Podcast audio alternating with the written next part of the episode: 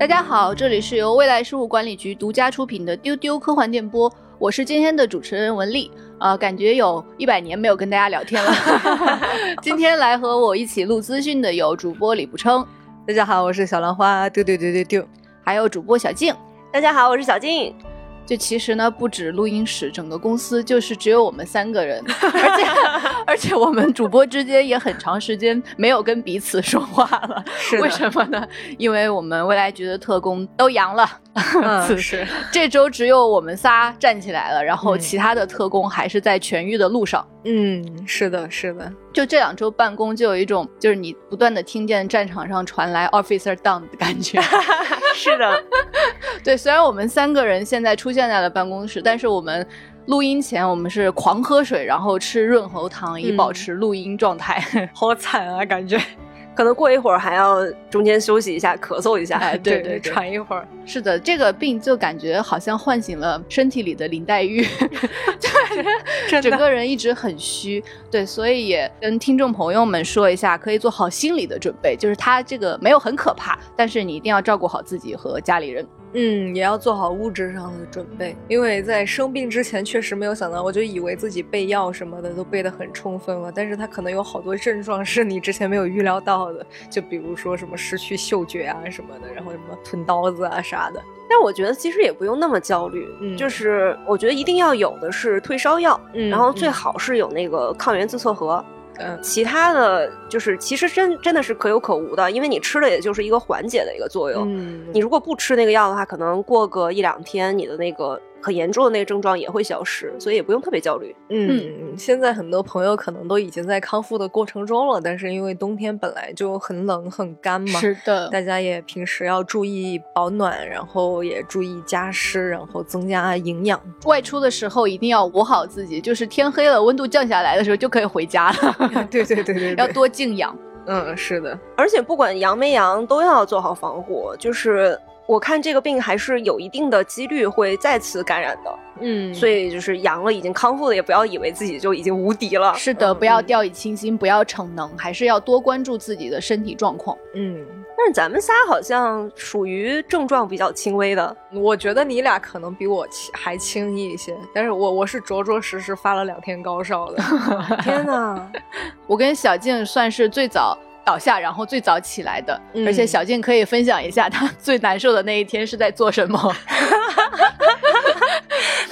对，可以给大家预告一下，我们采访了《银河英雄传说》的作者田中芳树老师。嗯，那天是用 Zoom 进行的一个采访。其实那天我并不知道我是阳了，我就以为是有点那种上火的那种症状，就觉得头特别疼，然后特别晕，就稍微一动就头啊特别特别难受。嗯，然后。不想吃东西，有那种呕吐感，我就想着哇，我今天还有一个大活儿在那等着。对，是的，在小静这种情况下，我完全没有看出来啊，因为小静非常敬业的和田中芳树老师就在屏幕内外进行了非常开心的互动。嗯，其实中间有几次我就已经就是忍不住那个咳嗽了，就是我就跟他说啊抱歉，然后我在那咳一会儿。大家可以期待一下，我们将会于下周播出的田中芳树老师这期的采访的特别节目。田中芳树老师真的是一个很可爱的老爷子，嗯，超级期待了。对，这期其实本来是应该是我船长悠悠三个人一起来聊《一个英雄传说》，但是因为我采访完田中老师，第二天就阳了，所以就没能再来公司。对，所以这个重任就交给了船长跟悠悠。但这期节目还是非常有趣的，大家可以期待一下。嗯。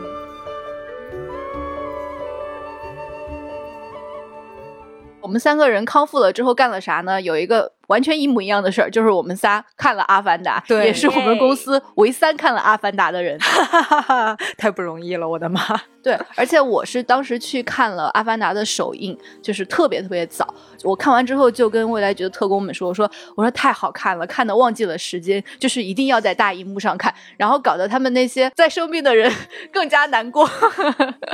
我是非常非常期待《阿凡达二》这个电影，预告要在中国上映的时候，我就已经想好了，那个时候我可以为了他阳。但是我没有想到《阿凡达二》上映的时候，我已经康复了。然后是以一个健康的一个状态，然后过去的这部电影，我们三个还是很推荐大家去看的，因为只有在大荧幕上，你才能感受到。电影的这种魅力，而且看预告和你在预告片里面或者你在家里看，完全看不出来它的蓝色的层次是非常丰富的。是的，然后呢，那个海上打斗的画面在你的眼前展开，就是真的非常让你冒汗。当然啊，我们这种作为大病初愈的人，可能就是理解力没有那么高了，所以说这三个小时的剧情，很多人说它很简单，但是其实你也很好看懂，就是你不会有任何负担。而且卡梅隆导演在宣传的时候，他就说这是一趟去往阿凡达星球的旅程，嗯，就是他真的没有说错，就是有一种导演作为导游说，哦，我们第一站到了哪里哪里，接下来我们在水底世界的这种感觉，就是你会跟着这个呃视角，然后一起进入潘多拉星球的不同地貌的感觉，嗯。因为丢丢之前有预测过，就是《阿凡达二》就会拍水下的世界嘛。我看完之后就有一个特别特别深刻的感觉，就是这个片子把水的世界拍得太自由了。呃，抛开那些精美的画面不说啊，它给我带来的那些感觉，无论是这些人还是海里的那些生物，他们在水里游来游去的感觉，都让我重燃了想要学习游泳的兴趣。对你这句话说的好虚弱。《阿凡达》这个电影虽然有一百九十三分钟，但是我看的时候真的没有觉得它有特别长，就是沉浸在那个世界里，感觉好像没多大一会儿就结束了。嗯，而且它那个水确实是拍的很漂亮。对，它前面的开头还是承接它那个《阿凡达一》的那个场景，就是那些森林的场景。对，然后中间它会转换到那个水的那个，就是住在海里的阿凡达的那些场景里，就那个过程，我真的浑身起鸡皮疙瘩。就伴随着那个音乐，然后他们飞过去的时候，哇，好漂亮啊！对，是这样，有一种主题乐园式的观感啊！真的，真的，真的，到另一个区，好想 玩这个呀！就如果这是迪士尼的话，之前是在 Land，现在是在 Sea，啊，是的，是的，不同的区域，感觉而且游乐项目很多的感觉啊！对，就是又又可以骑，然后还有各种各样的什么船，然后哎，总之哎，我很喜欢他们在海上那个吊床。就是他们每一家每户就是有那种吊床一样的，对，包括他还真的有就是教你驾驶呃水上生物的这种教程，好像你也在这个乐园现场一样的感觉。对，因为我觉得大家可能已经有一段时间没有去过电影院看电影了，那就是《阿凡达二》真的是很好的，就是重新开启你去电影院看电影的一部很合适的片子，因为那样的特效，然后那种身临其境的世界是你一定要在。电影院去体验是的，是的，这就是电影和电影院一起能带给你的非常独特的体验。嗯，我觉得这个电影从各种意义上都有点像那个看九十年代的老电影的那样感觉。嗯，就是它的价值观和故事都非常的工整。非常适合全家人一起去看。嗯，对，就是那种传统的好莱坞大片的感觉，包括那些画面也是，就是绝对让你是觉得值回票价。打斗的场景啊，包括它其中的大场面，就是会给你一瞬间有一种少年派以及。泰坦尼克号的感觉，嗯，而且阿凡达系列它一直有一个主题，就是这种要爱护自然，嗯，要跟其他的生命好好相处这样的一个主题。但他把这个故事讲的一点都不说教，就你看的时候，你会很自然的被感动。对，是的，是的。然后郭姐有一个跟我们都不一样的体验，因为她去参加了首映礼。对，然后呢，我看完电影之后很满意，我回家翻了片方给的那个周边的那个衍生品的包，然后我打开之后我惊呆了，做工真的是很古朴，就是衍生品是是一个啊阿凡达元素的笔记本，就是本子，然后里面的纸是牛皮纸，然后还有一个什么。木质的、竹制的一个无线电的充电的底座，我就觉得哇，这个做工就有一种爸妈去了潘多拉星球，给我在门口带回来了一些旅游纪念工艺品的感觉，好精准的形容啊！还是很推荐大家去看的，可以看完之后跟我们分享一下你的感受哟。好的，我们咳完回来了。对呀那不成和小静最近还看了啥嘞？我们俩都看了一年一度喜剧大赛二。对对对，就因为因为上周末刚刚决赛了嘛。嗯，决赛有一个节目我还是印象挺深刻的，就是那个再见老张。就很多人都觉得这个。第二季的一年一度喜剧大赛没有第一季那么精彩，所以我这个决赛我当时看之前其实也没有抱很高的期待，然后我看到再见老张，让我有一种重回那个一喜的那种感觉，就他的表演还有整个的剧本都给我特别大的惊喜。嗯嗯，同意。其实这两季我最喜欢的组合就是土豆老师和吕岩老师的组合，对。然后决赛的时候，他们带来了一个故事，就是说一个恐龙的家庭收养了一个人类孩子的故事。我觉得还是保持了他们一贯的一些，就是很意想不到的一些点吧。对，还是很推荐大家去看一看的。对，土豆给我的感觉是，他是这一季节目里少数还在试图言之有物的编剧之一。对，而且土豆老师也得了这一季的最佳编剧，我觉得就是实至名归。对对对，他在试图讲一些就是很高级的东西，嗯，但是他也不是说教，就是你看了的话，你能够 get 到他想传达的那种那种感觉、那种价值观。所以其实这两季，就是第一季的《父亲的葬礼》和第二季的《进化论》，都是我这两季最喜欢的两个节目。除了《进化论》之外，他的啊那个一只龙虾决定去。就那个那个节目，我觉得也挺有意思的。他把就是说跟别人不一样这件事情表现为就是你是一个来自外星的龙虾。嗯嗯嗯，这个这个想法真的太奇妙了，就是什么脑子能想出这样的点子？是的，是的。而且土豆老师一看也是个真科幻迷，就是比如在进化论对对对，在进化论的那个节目里边，真的致敬了很多就是经典科幻电影的梗，然后还包括 Q 到了《三体》，就是很惊喜。就是你在看一个这样的节目的时候，突然有人 Q 了你喜欢的作品，也觉得很开心。决赛我还有一个节目非常喜欢，就是那个兴安岭的那个。嗯，就我其实一直都很想去黑龙江玩一次。嗯。就是看了很多的那种纪录片，就看还有那种林海，然后看的那种没有见过的小动物，包括他说的那个狍子啊什么的。我在很多地方都听东北人说傻狍子，傻狍子，我就很想真的亲眼看一看它到底有多傻，是不是真的就是开车过去，它就真的会停在你的那个车前面啊？是吗？对，他就是拿那个手电筒一闪。然后他就会站住，就会愣住。对对对，你也不知道他傻还是好奇，他可能没怎么见过人，没有怎么见过这种人类文明的东西啊，所以他就会产生一种好奇心啊，好有趣啊！这个兴安岭这个节目就是一个猎人，他在这个大兴安岭打猎的时候，然后就在这个森林里面迷路了，他就遇到了两个非常神奇的小神兽吧。然后一个是说自己是梅花鹿的傻狍子，嗯，然后还有一个是说自己是千年人参的大萝卜，嗯，就非常好笑。我看到很多人就说，他们就作为东北人看这个节目，就是能笑出眼泪的那种，哇，感觉评价好高呢。对我作为就是没有那么北方的 北方人，看的时候也是觉得它很温馨又很好笑，嗯。好，接下来就是本周的资讯。本周的资讯其实非常简单，就是几个大片的新预告。首先呢，就是《流浪地球二》发布了非常信息量巨大的新预告。嗯，对，就是大家都非常非常关注的两个主要角色，就是吴京饰演的刘培强以及刘德华饰演的涂欢玉。就是在这一批的 预告片里，哇，我觉得《浪球二》剧组真的是物料富人，而且他们他们真的 物料富人，而且他们真的仿佛不害怕剧透一样，就是你感觉他把主线人物的好多的剧情都给你讲了，所以我就有一种感觉是。他们可能在给我挖坑，就是他仿佛给你讲了一个原委，让你觉得说啊，这这个都剧透了，一定是这样的。然后你等你进电影院一看，哎，不是这样的，哎，又有另外一个真相。我现在就在期待这个事情。那请小浪花在不剧透的情况下跟我们讲一下《流浪地球二》是有哪些信息量？可能老粉们都会比较关注的一点，就是因为刘德华饰演的这个涂环宇，他的身份是数字世界架构师。嗯，然后这。这里边就会牵扯到大家非常关心的《浪球一》里边，虽然没有脸，但是很重要的一个角色就是那个啊人工智能机器人 Moss，嗯，他的身份的由来，这个我觉得是《浪球二》很大的一个看点。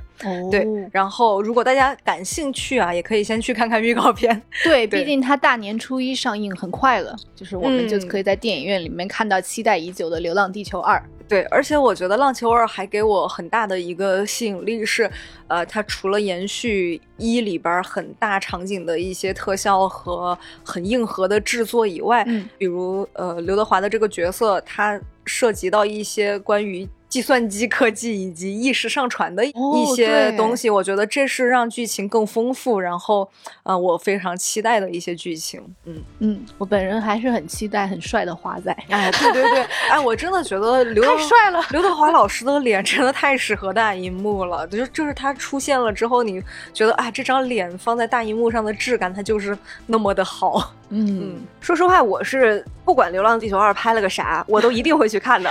对对，当时《流浪地球》播完了之后，他就直接放了一个海报出来，然后就说《流浪地球二》二零二三年春节，嗯，就啥也没有。然后从那之后，我作为一个电影迷，就经常能在那个电影院看到他的那个。贴片的一点一点变得详细的预告，嗯嗯，所以就非常这个期待已经是拉起来了，我就一定会去看的，太期待了。就是还有一件事情让我对《浪球二》更加充满了期待，就是因为前几天刷微博的时候有看见一个网友，他本身应该就是那种军事迷之类的，就是他很专业的发了一条微博，艾特了郭帆导演，就大概。讲的就是说，呃，预告片里边有一个镜头涉及到一个飞机的什么什么部位，他觉得是有硬伤的。然后，关键是郭帆导演就在评论区里边说：“好的，好的，我们立刻改。”后你就会觉得诚恳，好令人安心啊！郭导这个人能处，就是 你就会觉得啊。就是已经因为快临近要上映的时候了，但是因为人家真的很专业的指出了某些技术的硬伤，然后他就立刻觉得啊，那你是对的，那我应该把这个东西改掉啊！我就觉得无论好感度又加一，对，就哎能处能处，就是冲这个专业的感觉就值得去买票，嗯。好，那本周呢还有一部新片发布了首支预告，就是诺兰导演的新片《奥本海默》。本片是二战题材，讲述的是美国原子弹之父罗伯特·奥本海默开发第一颗原子弹的故事。我看了预告，然后也看了海报，点开海报的一秒，我就觉得我自己眼睛被晃瞎的感觉。就大家可以去看一下最新版的预告，是由基里安·墨菲演的原子弹之父，他戴了一个那种护目镜，然后他的侧面，他侧对着。可能是核弹它爆炸的那个光，点开的一瞬间就有一种 my eyes 的那种感觉。然后本片的阵容逆天啊，除了有基里安·墨菲，然后还有艾米丽·勃朗特、加里·奥德曼、小罗伯特·唐尼以及弗罗伦斯·皮尤和肯尼斯·布拉纳。这部片子也是延续了诺兰在记忆碎片中中使用的手法，在黑白和彩色之间切换，分别代表主观视角与客观视角。这部片子呢是定档在明年二零二三年的七月二十一号北美上映。但是呢，同期上映的片子里面，我们主播们更期待的是另外一部，哎，那就是 《芭比》，真的太怪，太想看了，太想看了。对，确实不是想捧一踩一啊，但是《芭比》它也试出了首支预告，哇，真的是。太抓人眼球了，他竟然玩梗了《二零零一太空漫游》，简直就像是二零二三芭比漫游的感觉，就是一个巨型的芭比，然后出现在那种荒漠中，然后几个小女孩，她们最开始抱的是那种 baby doll，就是那种小婴儿的娃娃。然后呢，他们看见芭比出现了之后，就毅然决然的把自己手里的 baby doll 给砸碎了。然后首先登场的这个芭比呢，是由马格特罗比饰演。然后她出场的造型是一个黑白条纹的比基尼，是致敬了人类历史上的第一代芭比娃娃，是一九五九年三月九日在美国国际玩具博览会上首次曝光的一个芭比，就是也很有历史感的一个造型。多年了，对，是的。然后呢？这部片子它还出现了那个高司令的那个 Energy，高司令又有很夸张的造型和很夸张的肢体语言，感觉是突破了他自己。嗯，是的，而且他再也走不出来的感觉。对我现在就是想到高司令的名字和他的脸，只能想象到一个粉色的画面，所以真的是太期待了。不知道大家了不了解这个电影的导演和编剧啊？导演是格雷塔·格韦格，他的代表作是《小妇人》和《伯德小姐》。和他一起编剧这部电影的是他的男朋友诺亚·鲍姆巴赫，也是很有名的编剧哦。他之前的代表作是《婚姻故事》和《弗朗西斯哈》，也编剧过韦斯·安德森的《了不起的狐狸爸爸》。所以呢，非常好奇这两个非常注重这种人文情感啊，那种细枝末节的这种心理细节的创作者，他们是如何能拍出一部浮夸到又怪又好笑的芭比电影的？真的是搞得我期待值拉满。我真的，我看完芭比这个预告片，我现在听文丽讲说，是这几个编剧编出来的，我这完全无法想象，跟他们以前的作品完全不一样。是的，可能这几个编剧心里想，终于有机会让老娘放飞自我，等乱拍，等这个作品已经很久了。是的，让我们一起期待。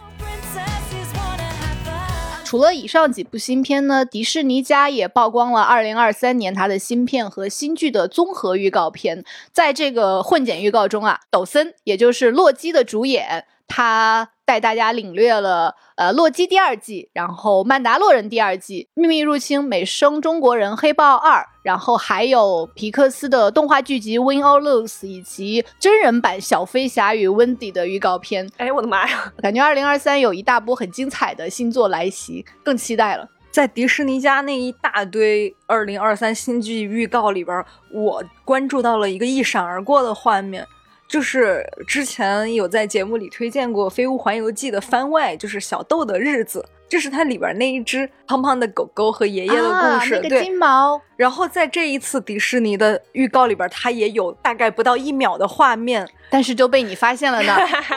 对，所以这其实是我在这一批作品里边最期待的一个作品。我也想看那个，很想看小狗和爷爷新的故事。是的。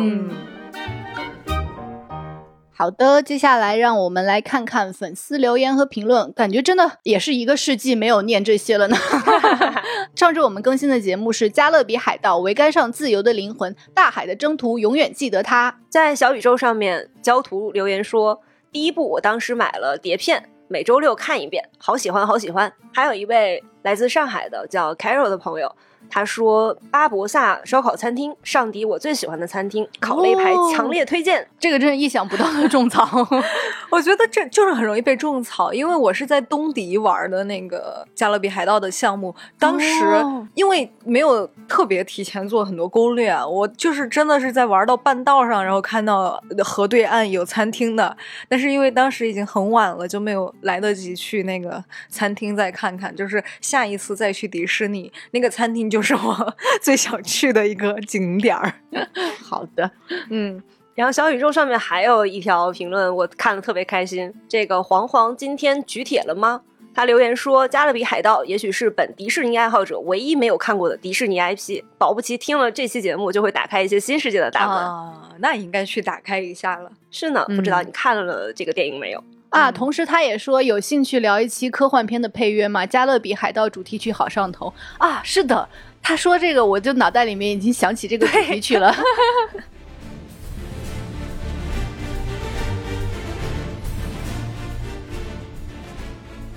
然后在喜马拉雅上啊，我们的老朋友史莱姆燕燕老师说，终于聊到这个了。想当年还是拨号上网。看到为数不多的报道说精灵王子开花和剪刀手爱德华要合作，我就持续关注着。那真的是好多年以前的故事了。对，然后就说死磕盼到国内上映，在电影院里看了两遍之后，因为这个系列认识了好多朋友，因为这个系列去了迪士尼，还托未来局的福见到了主创们。哎，怎么回事？怎么回事？我我怎么我怎么不知道？